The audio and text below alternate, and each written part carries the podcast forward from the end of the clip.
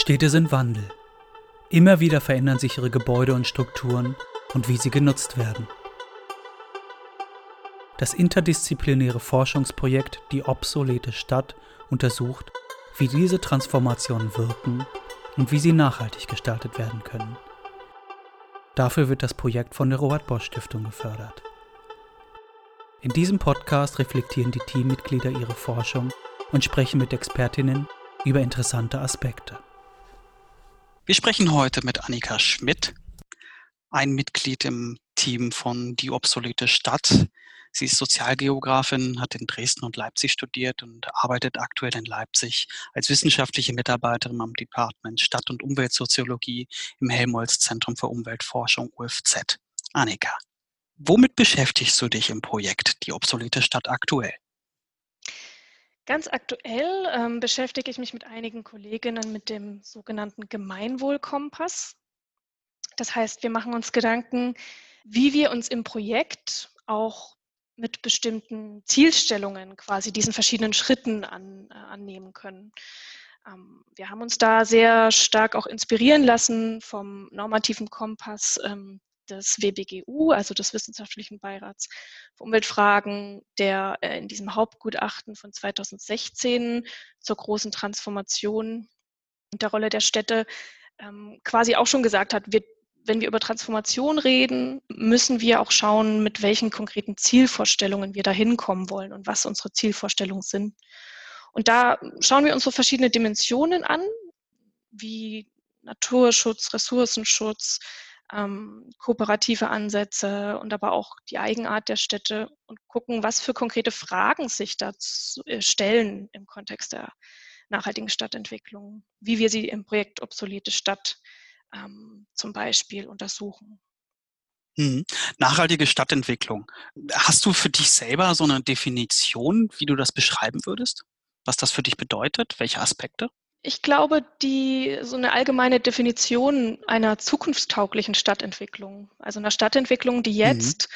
so gestaltet wird, dass ähm, das Leben, wie wir es führen, mit Grünräumen, mit verschiedenen Qualitäten in der Stadt, dass das quasi aufrechterhalten wird und vielleicht sogar zum Teil auch wieder intensiviert wird, also so eine Art Restauration, Restorative äh, Development, also nicht nur so im mhm. Sinne von aufrechterhalten, sondern zum Teil auch wieder ähm, verbessern. Hast du das also, Gefühl? Stichwort hm? Biodiversität zum Beispiel. Ja. Ne? Also da sollte ja nicht nur geguckt werden, dass wir die Biodiversität erhalten, sondern auch zum Teil wieder extrem fördern. Hast du das Gefühl, dass das so ein, so ein Bereich ist, der so aktuell oder in, in, der, in der jüngsten Vergangenheit mehr Aufmerksamkeit bekommt? Ja, das denke ich schon. Ich glaube, dass bestimmte ähm, Themen heute viel mehr debattiert werden und es zum Beispiel auch viele Versuche gibt. Also dass zum Beispiel auch solche Dokumente wie die neue Leipzig-Charta, die jetzt kürzlich verabschiedet wurde, dass sie von gerechter, von grüner und von produktiver Stadt spricht zum Beispiel. Also ich habe das Gefühl, ja, da ist mittlerweile ein Bewusstsein da, dass wir so, dass es so nicht mehr weitergehen kann. Allerdings ist ja dann immer wieder die Frage, was, was weiß, was wissen wir und wo, wo wird wirklich auch anders gehandelt? Also wie, hm was passiert dann doch noch? Äh, also wo, wo, wo sind bestimmte Pfadabhängigkeiten da und bestimmte Wirkmechanismen, die dann trotzdem verhindern, dass es eine größere Veränderung gibt? Das, da, da breche hm. ich mir regelmäßig den Kopf. Hast du denn eine Vermutung, beziehungsweise so auf Basis dessen, was verfügbar ist an Daten und Fakten, woran das liegt? Ist eine Riesenfrage. Ich weiß gerade überhaupt nicht, wo ich da ansetzen soll. Dann teilen wir die Frage. Was, was bedeutet für dich Stadtgrün? Wie würdest du das definieren? Was gehört da alles dazu an Flächen beziehungsweise an Aspekten? Hm, Stadtgrün ist für mich alles da, wo ähm, Pflanzen, Tiere und auch Menschen ähm, einen bestimmten Lebensraum haben. Also dass es dass eine, eine sehr lebenswerte Stadt braucht ausreichend viele Grünräume, braucht aber auch große Grünräume genauso wie kleinere Zwischengrünflächen, dass die erreichbar sind für alle Menschen, also in verschiedenen Stadtteilen, dass es entsprechend qualitative Freiräume gibt, um auch eine bestimmte ökologische Qualität zu erreichen, dann auch eine bestimmte Größe haben, dass es ein Habitat für, für Pflanzen und Tiere sein kann, was auch groß genug ist. D dazu gehört dann beispielsweise Parks oder was für weitere Flächen?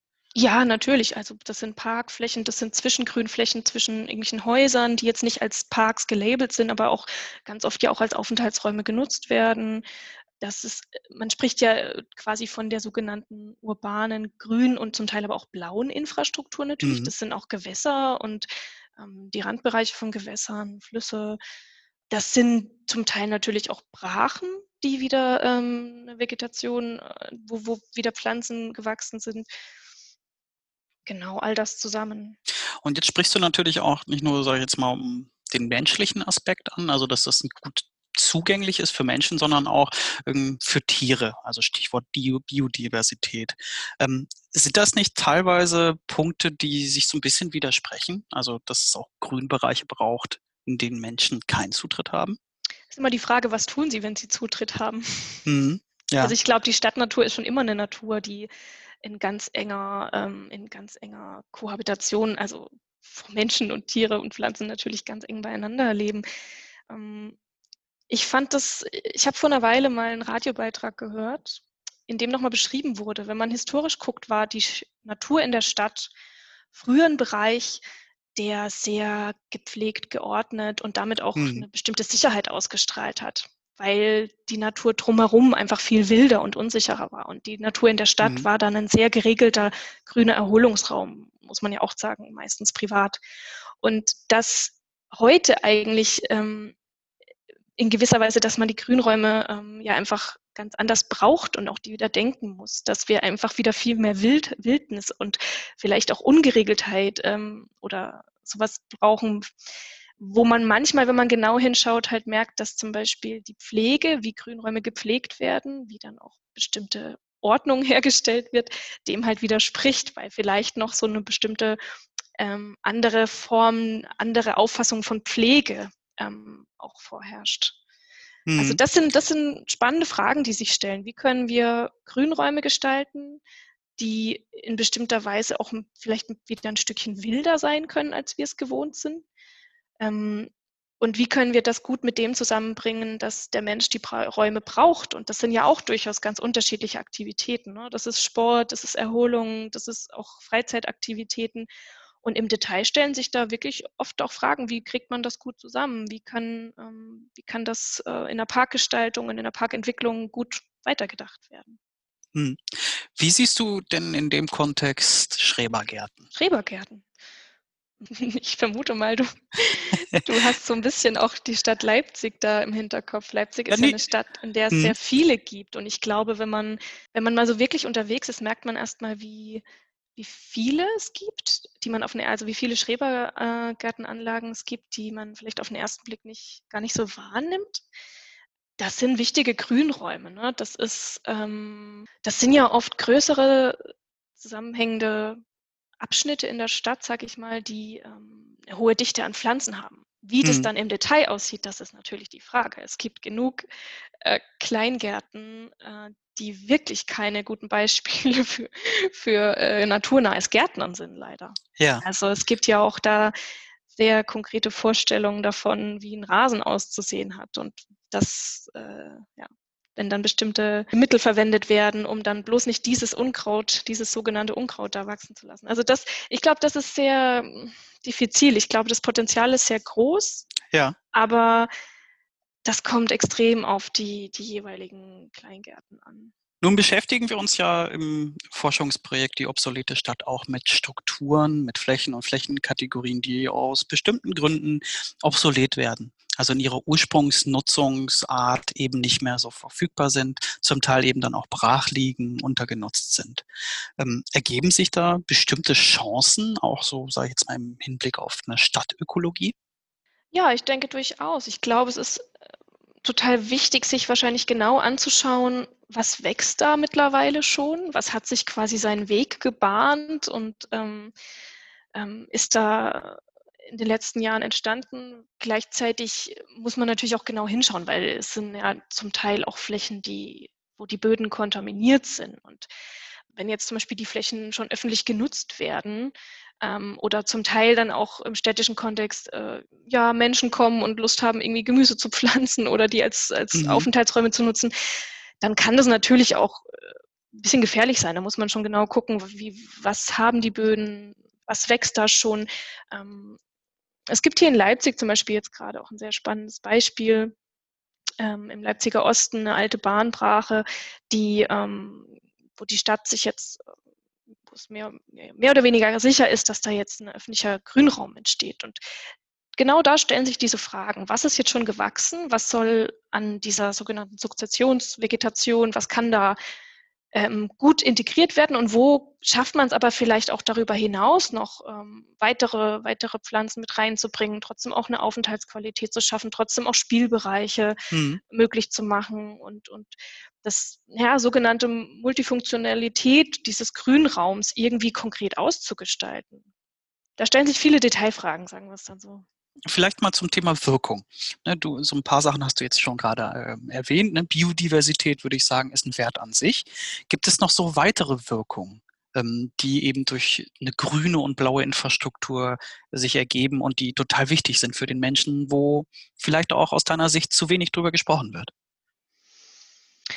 Ich glaube nicht, dass da zu wenig drüber gesprochen wird. Ich glaube, das Bewusstsein ist gerade in den letzten Jahren nochmal extrem gestiegen. Die Menschen haben ja gemerkt, wenn, wenn, wenn sie in den Hitzesommern ähm, Abkühlungen suchen oder, oder eine bessere Durchlüftung, dann ähm, mhm.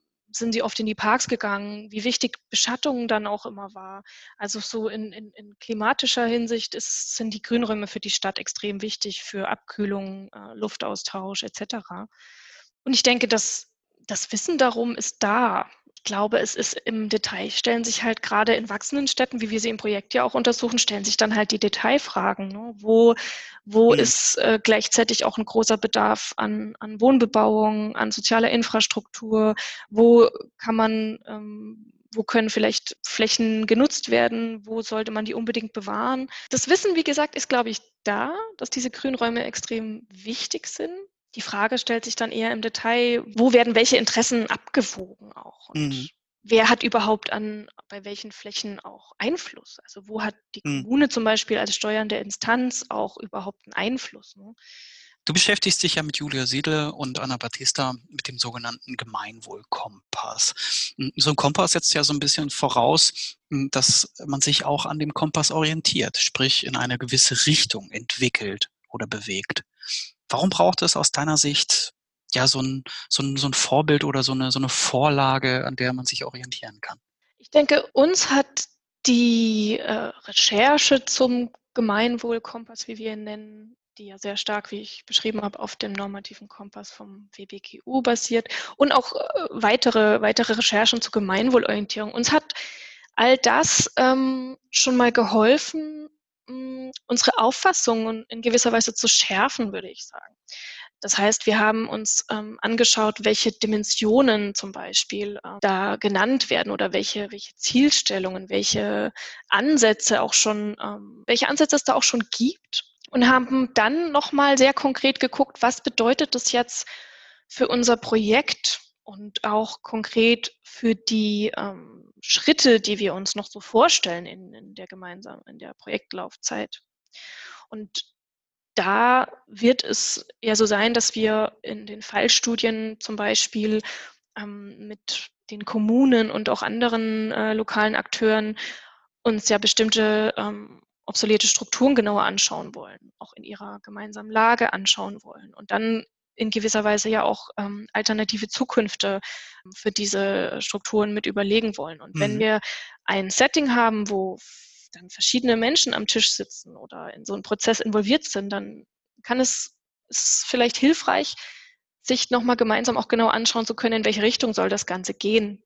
Also welche, welche Zielvorstellungen ähm, haben wir. Und das deswegen haben wir den Gemeinwohlkompass entworfen, der dann eigentlich als Diskussionsgrundlage auch funktionieren kann, um ja. genau da das ein bisschen anzustoßen, dass man konkreter drüber spricht. Und wir haben in unserer, ähm, in unserer Anpassung haben wir die Dimensionen Stadtökologie, Koproduktion und Verteilungsgerechtigkeit sowie die lokale Eigenart. Und wir haben für diese drei drei Unterdimensionen, wie wir sie nennen, jeweils auch Fragen formuliert, die ja. sich stellen können, wenn solche obsoleten Strukturen zum Beispiel äh, weiterentwickelt werden. Und das ist kein äh, ganz feststehendes Konzept, kein ganz äh, beendeter Baukasten, sondern es ist so ein Versuch gewesen, diese Fragen mal zu sammeln. Und das wird aber definitiv im Laufe des Projektes dann weiterentwickelt und äh, weiter diskutiert werden. Da möchte ich kurz nachhaken. Thema Eigenart. Wie würdest du das selber beschreiben? Was, was, was ist die Eigenart eines Ortes oder einer Kommune? Kann man das an bestimmten Kennzahlen festmachen? Kennzahlen ist eine gute Frage. Wahrscheinlich nicht quantitativ, sondern eher so qualitativ. Ne? Ja, Eigenart wird ja verstanden als lokale Spezifika. Das heißt, als bestimmte soziale Strukturen, räumliche Strukturen, also auch zum Beispiel architektonische Formen, bestimmte Nutzungen, die für einen bestimmten Ort in gewisser Weise charakteristisch sind oder zumindest eine historische Vergangenheit, also eine, eine bestimmte mhm. historische Prägung haben. Und uns ist es wichtig, zum Beispiel im Zuge von ähm, so einer Entwicklung obsoleter Strukturen zu schauen, okay, was ist denn vor Ort vorhanden? Wie ist das gewachsen? Wie wird das momentan genutzt? Wie wurde es mal genutzt? Was für, was für ähm, Konsequenzen ergeben sich äh, quasi daraus? Also sollen wir hm. bestimmte, hm. sollen bestimmte ähm, Dinge beibehalten, weiterentwickelt werden oder auch vielleicht neu, neu konzipiert werden? Das heißt, wir haben auch im Prozess immer wieder von Kontinuitäten, aber auch Diskontinuitäten solcher ähm, lokalen Besonderheiten gesprochen. Wenn wir zum Beispiel an so ein Shopping Center denken, dann hat das wahrscheinlich eine bestimmte Funktion der Einzelhandelsversorgung gehabt. Mhm. Und wenn wir jetzt quasi an uns so ein Shoppingcenter vorstellen, was in so einer, in so einer jetzigen Form nicht mehr so funktioniert, dann wäre jetzt nicht der Weg zu sagen, die Eigenart, Eigenart ist das Shoppingcenter als solches und überall sollen wieder irgendwelche Franchise-Einzelhandelsunternehmen rein, sondern dann kann man überlegen, okay, es hat eine bestimmte Versorgungsfunktion, es hat eine ja. bestimmte bauliche Struktur in so kleineren Einheiten oder wie auch immer, größeren. Und dann zu überlegen, welche lokalen Bedarfe gibt es, vielleicht an Versorgung, aber vielleicht auch an, an Flächenbedarf von, von lokal. Und dann zu gucken, wie kann man das vielleicht neu zusammenbringen und neu zusammendenken. Wenn ich da mal kurz nachfragen kann, also sage ich jetzt mal, Eigenart ist eben nicht das, was du gerade beschrieben hast, so ein, so ein Einkaufsbereich, wo die üblichen internationalen Ketten nebeneinander stehen. Also da, da, da, würde man jetzt sagen, hier, äh, das ist relativ austauschbar und findet sich in vielen anderen Kommunen so auch wieder. Genau. Wir haben halt auch versucht, uns dann natürlich irgendwie ranzutasten. Und mhm. Eigentlich hatten wir, glaube ich, bessere Beispiele im Prozess. Naja, im Grunde genommen geht es ja darum, das ist so das, was ja auch so gerade ganz, ganz stark um, umstritten oder diskutiert wird, um so eine lokale Identität wahrscheinlich. Ne? Das, das ist so, eine, so ein, manche würden sagen Heimatgefühl, andere sagen, würden sagen, so ein ja etwas, was eben ein, vielleicht auch einzigartig ist, woran Menschen sich irgendwie orientieren und wohlfühlen können. Okay, anders gefragt.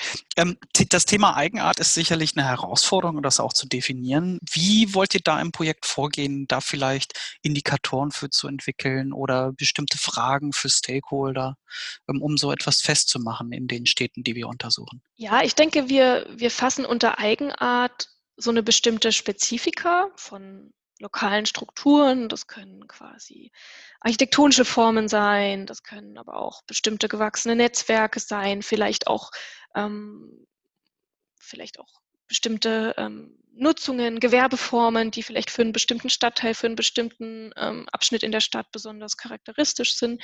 Und uns ist es einfach wichtig, zu sagen, dass genau geguckt werden muss, was ist da, was passiert gerade schon, was hat den Ort vielleicht historisch geprägt und was für aktuelle Bedarfe gibt es aber auch. Wie kann das zusammengebracht werden? Also es ist im Prinzip einfach nur der Versuch, den lokalen Gegebenheiten vielleicht ein Stück weit mehr zu entsprechen, als es teilweise passiert. Also es geht mhm. gar nicht nur um ein Bewahrendes und es geht auch gar nicht mal darum zu sagen, jeder Ort hat was ganz Einzigartiges, wir müssen es nur finden. Das ist mhm. gar nicht mhm. immer so einzigartig, sondern das wird ja, entsteht ja mit den Menschen und wie sie den Ort nutzen möchten und auch nutzen, sondern einfach in einer gewissen Weise vielleicht ein Stückchen mehr anzuerkennen, dass wir uns das genauer anschauen müssen und dass wir dann auch in der Konsequenz intensiver mit den Menschen austauschen müssen und vielleicht auch Formen der Zusammenarbeit finden müssen, die schon vor Ort aktiv sind, die vielleicht auch Science-Initiativen, Science-Gewerbetreibende, die schon einen sehr lokalen Bezug haben. Ihr beschäftigt euch im Gemeinwohlkompass ja auch mit der sogenannten Co-Produktivität. Hm, gibt es da eine Definition ähm, wie du sie magst, irgendwie, was das Ganze eben umschreibt, beziehungsweise was es vielleicht auch im, im Projekt so ein bisschen beschreibt, konkret? Na, Co-Produktion als solches heißt ja überhaupt einfach mal zusammen etwas bewirken, zusammen schaffen, zusammen ähm, es, ist, es geht vielleicht noch ein bisschen mehr über Ko Kooperation hinaus. Bei Kooperation mhm. bin ich vielleicht in Austausch und bei Koproduktion steckt für mich schon noch mal ein Stückchen mehr dieses gemeinsam was Konkretes bewirken, gemeinsam was Konkretes erreichen dahinter. Mhm. Und im Kontext ähm, der Stadtentwicklung bedeutet das für mich dann, dass die Kommunen als sogenannte planende und steuernde Instanzen, die auch bestimmte Aufgaben erfüllen müssen, ähm, vielleicht enger als bisher mit ähm, lokalen Akteuren zusammenarbeiten. Und ja. da auch vor allem äh, manchmal auch erst überhaupt Formate der Zusammenarbeit gefunden werden müssen. Bedeutet das auch, sage ich jetzt mal, einerseits natürlich auch so unterschiedliche Interessen oder auch Bedarfe zusammenzubringen, aber auch ähm, wie so eine Wertschöpfung dann organisiert wird? Ja. Wir sind jetzt ja mit diesem Projekt Die obsolete Stadt relativ am Anfang. Ähm, leider natürlich auch durch Corona ähm, haben wir im 2020 nicht so zusammenarbeiten können, wie wir es uns auch gewünscht haben. Trotzdem haben wir ein paar Workshops gemacht. Wir sind sehr aktiv, auch über das Internet. Du tauschst dich in deinen Arbeitsgruppen ja auch sehr intensiv mit den anderen Teammitgliedern aus. Ähm, Hast du das Gefühl, dass äh, auch wenn wir uns, sage ich mal, klar sein sind, worum es geht und woran wir forschen, dass wir noch ganz, ganz am Anfang sind? Ja, in gewisser Weise auf jeden Fall. Hm. Ähm, ich denke, die Schritte, die wir bisher getan haben im Projekt, dass wir uns zum Beispiel am Anfang auch ganz bewusst mit der Interdisziplinarität unseres Teams selbst auseinandergesetzt haben dass wir da erstmal geschaut haben, welche verschiedenen Perspektiven, fachlichen Hintergründe bringen wir zusammen, wo reden wir vielleicht auch von denselben Begriffen und haben dann doch ein bisschen was Unterschiedliches mhm. im Kopf. Dass wir dann uns die Expertise dazu geholt haben von ganz vielen verschiedenen Menschen äh, zu Themen, die unser Projekt ähm, beeinflussen, von Megatrends über ähm, Boden als Ressource bis hin zu ähm, der transformativen Forschung und den und verschiedenen Formen der Transdisziplinarität. Also, dass wir uns das alles genau angeschaut haben, war, glaube ich, extrem wichtig, weil wir mhm. jetzt so langsam für uns ein sehr gutes Fundament geschaffen haben, glaube ich, um ähm, das Projekt konkreter, um, um bestimmte Fragen im Projekt konkreter formulieren zu können. Und ja, in der nächsten Projektphase jetzt der Wunsch ist, da nochmal in engem Austausch mit ähm, Kommunen das alles nochmal durchzusprechen, zu gucken, welche Fragen stellen sich. Ähm, wir sind ja auch, haben das Projekt ja auch mit so einem Erkenntnisinteresse ähm, gestartet. Wie können die Kommunen wieder eine größere Handlungsfähigkeit erreichen? Und dann ja. zum Beispiel mit Bezug zu den obsoleten Strukturen, um da ähm, vielleicht die ein oder anderen bodenpolitischen Instrumente konsequenter anzuwenden. Und ich denke, das wird jetzt sehr spannend mit ähm, dem, was wir bisher erarbeitet haben, ähm, in Kontakt mit den Kommunen zu gehen, kennenzulernen, was passiert, äh, wie gehen ähm, die Kommunen jetzt schon um mit der Raumwirksamkeit der Megatrends, wie wir sie untersuchen, welche bodenpolitischen ähm, Instrumente werden schon angewendet, welche Erfahrungen sind beispielsweise mit Konzeptvergabe, Erbbaurecht etc. schon da, um dann also weitere Handlungsansätze gemeinsam zu finden. Ja, dickes Brett, was wir da bohren müssen. Mhm. Du beschäftigst dich ja sowohl in, in dem Projekt, aber auch ähm, darüber hinaus in, in deiner Tätigkeit ähm, am UFZ in Leipzig mit der sozialökologischen Gerechtigkeit. Das ist jetzt ein sehr, sehr großer Begriff. Kannst du den runterbrechen und irgendwie einfach erklären, wie du ihn wahrnimmst, beziehungsweise wie du ihn definieren würdest? Ich denke, es ist eine Perspektive, die versucht, den Blick zu schärfen dafür, dass sowohl Umweltressourcen als auch Umweltbelastungen, wie man so sagt, ungerecht, oftmals ungerecht verteilt sind in der Stadt. Das geht von ähm, der Tatsache, dass bestimmte Stadtteile mehr Grünräume haben als die anderen, vielleicht auch qualitativ hochwertigere Grünräume haben als andere Stadtteile bis hin zu einer größeren Belastung vielleicht mit, mit Hitze in der Stadt, ähm, durch die bauliche Struktur, durch vielleicht fehlende Grünräume etc. Also wie gesagt, also Ressourcen und Belastungen, dass da eine ungleiche Verteilung in der Stadt vorherrscht. Gibt es da aus deiner Sicht jetzt schon gute Ansätze, um das eben ja, nachhaltiger, gerechter zu gestalten? Oder wäre das ein Punkt, an dem du gerne weiter forschen und entwickeln möchtest?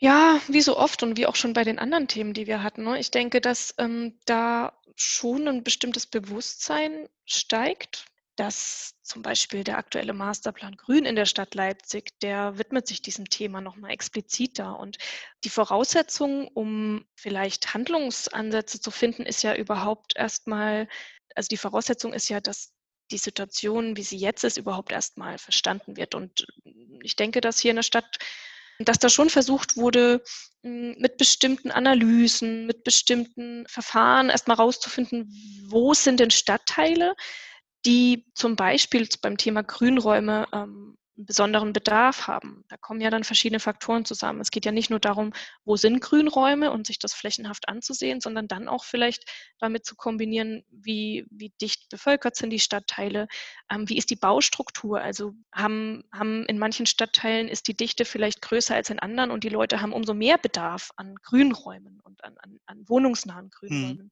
Und um zu überlegen, was es braucht, muss ich ja erstmal verstehen, wie es aktuell ist. Und ich glaube, da werden gerade, ja, werden gerade schon immer öfter auch mal Analysen gemacht und Untersuchungen ähm, gemacht, um das überhaupt erstmal zu verstehen und dann schauen zu können, ähm, in welchen Stadtteilen ergeben sich vielleicht nochmal in besonderer Weise Bedarfe. Neben deiner Tätigkeit im Projekt Die obsolete Stadt bist du ja am UFZ in Leipzig. Ähm, womit beschäftigst du da aktuell? Mit welchen Themen beziehungsweise in welchen Projekten bist du da tätig? Ich bin zum Beispiel ähm, noch in einem Projekt, das nennt sich Coop Lab. Da versuchen wir mh, hm, bestimmte Instrumente und Verfahrensweisen zu erproben, um die Gestaltung von Freiräumen und die Entwicklung von Freiräumen ähm, vielleicht ein Stückchen kooperativer zu gestalten.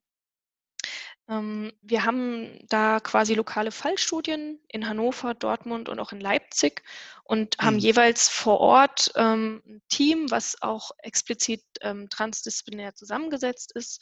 Das heißt, wir arbeiten unterschiedlich eng mit ähm, Garteninitiativen, Landwirtschaftsunternehmen, quasi sozialen, sozialen Unternehmen mit Thema Stadtgrün und Landwirtschaft, Planungsbüros ähm, und so weiter zusammen und auch mit den Kommunen genau, haben da verschiedene Reallaborprozesse, also verschiedene Prozesse, wo wir versuchen, konkret in den Grünräumen durch Interventionen, durch Planungswerkstätten, durch ähm, kleinere Dialogformate überhaupt manchmal erst die Debatten über die Grünräume und die Bedarfe vor Ort ähm, zusammenzubringen. Neben diesen Projekten gibt es weitere Aspekte, mit denen du dich aktuell beschäftigst und wo du ja begeistert drauf schaust?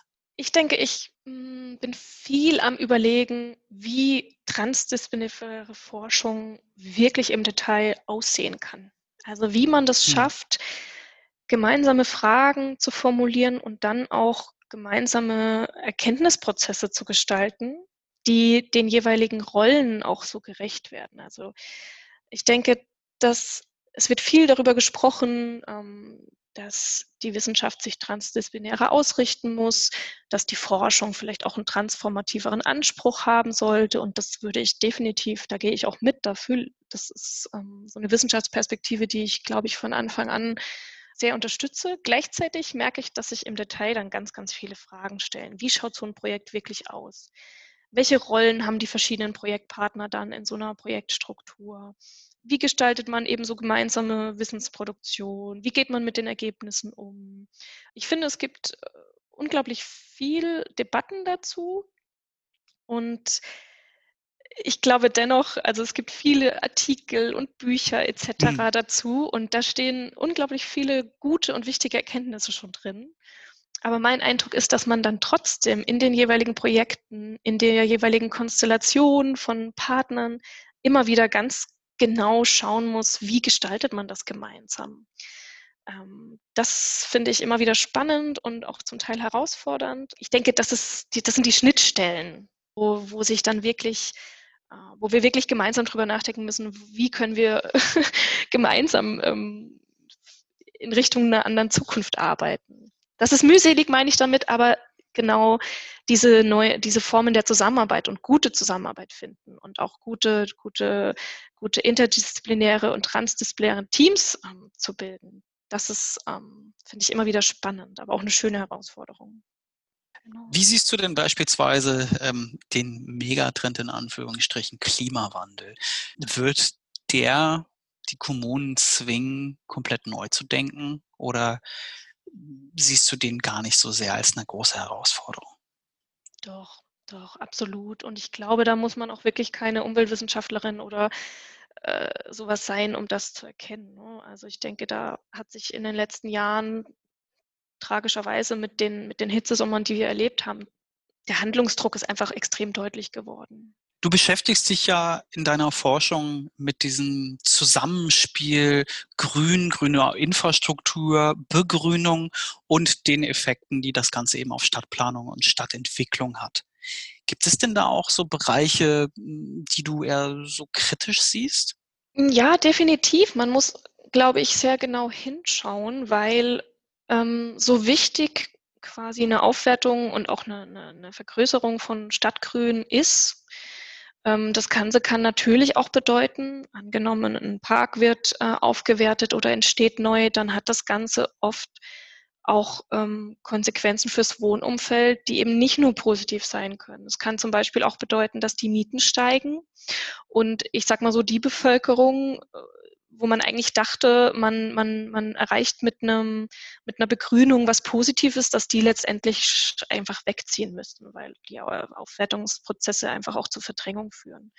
Und das sind dann wirklich problematische ähm, Effekte, die oft gar nicht so, ähm, also die vielleicht unintendiert sind, aber eigentlich hätten beachtet werden müssen, bis hin zu sogar gewünscht oder in Kauf genommen werden. Also dass Begrünung und ähm, die Schaffung oder die Qualifizierung von Grünräumen oder Aufenthaltsqualität, dass das, ähm, dass das einfach andere Effekte hat, als, als man allgemein annimmt. Also dass es keine, es gibt einfach keine ausschließlich positive ähm, Konnotation des Ganzen. Ich glaube, man muss solche Aspekte dann auf jeden Fall mitdenken.